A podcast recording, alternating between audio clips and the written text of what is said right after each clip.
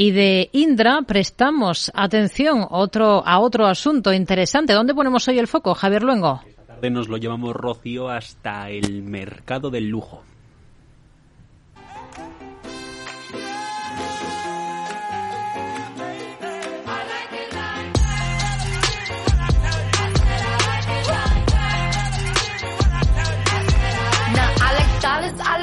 Y afinando más el tiro, lo colocamos en los desfiles de la casa de moda de Guetaria, Valenciaga, y la extravagancia con la que suelen sorprender cada vez que salen sus modelos a pasear entre los focos de unas pasarelas salpicadas de barro, entre tormentas de nieve artificial o ritmos tecno que retumban más allá de la pirámide del Museo del Louvre en París, donde el pasado 5 de marzo, sin embargo, el evento se tiñó de sobriedad y una tranquilidad a la que no estamos acostumbrados.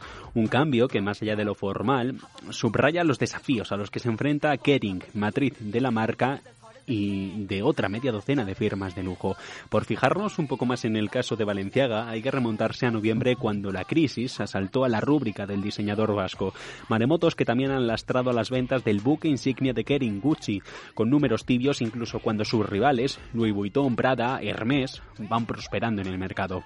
A pesar de todo, la salud financiera del grupo francés es más que positiva, con un crecimiento comparable en ingresos del 9% en gran medida, solventado por el sólido desempeño de Yves Saint Laurent, que registró un beneficio operativo de más de 6.000 millones en el último ejercicio, números que palidecen en todo caso con su rival Louis Vuitton, cuya mejoría de ingresos fue superior al 17%, registrando un beneficio de 212.000 millones de euros. Y es que si echamos la vista atrás, miramos al desempeño de las acciones en el mercado, durante los últimos seis meses la subida de Kering ha sido de un escueto 12%, mientras que la de su rival se ha casi triplicado, convirtiendo a su fundador Bernard Arnault en la mayor fortuna del mundo y a Louis Vuitton en la compañía más valiosa de Europa.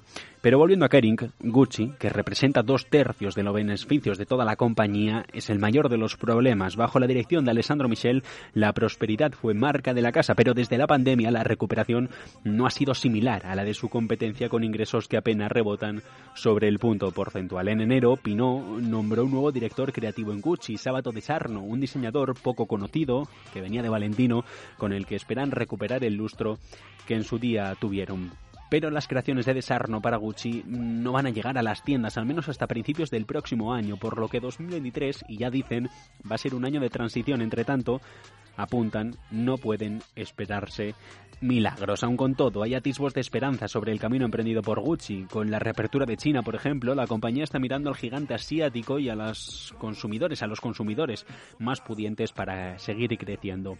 De hecho, en febrero decía Pinot que las ventas durante el año nuevo lunar superaron todas sus expectativas. El francés quiere generar una mayor sensación de exclusividad con una iniciativa llamada Gucci Salon, destinada a atraer a compradores ricos a tiendas dedicadas, donde los precios de la ropa y ya de base, bolsos o muebles hechos a medida, comenzarán en los 40.000 euros y ahí hasta los millones en el caso de las joyas de alta gama.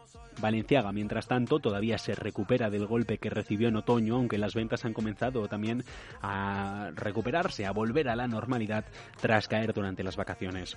Mientras Kering lucha con estos problemas, la competencia Louis Vuitton sigue avanzando. Solo esta marca superó el hito de ventas de 20.000 millones de euros el año pasado, aproximadamente el doble de lo que ingresó Gucci en cuentas. Guerra Rocío en las pasarelas, que está a campo abierto.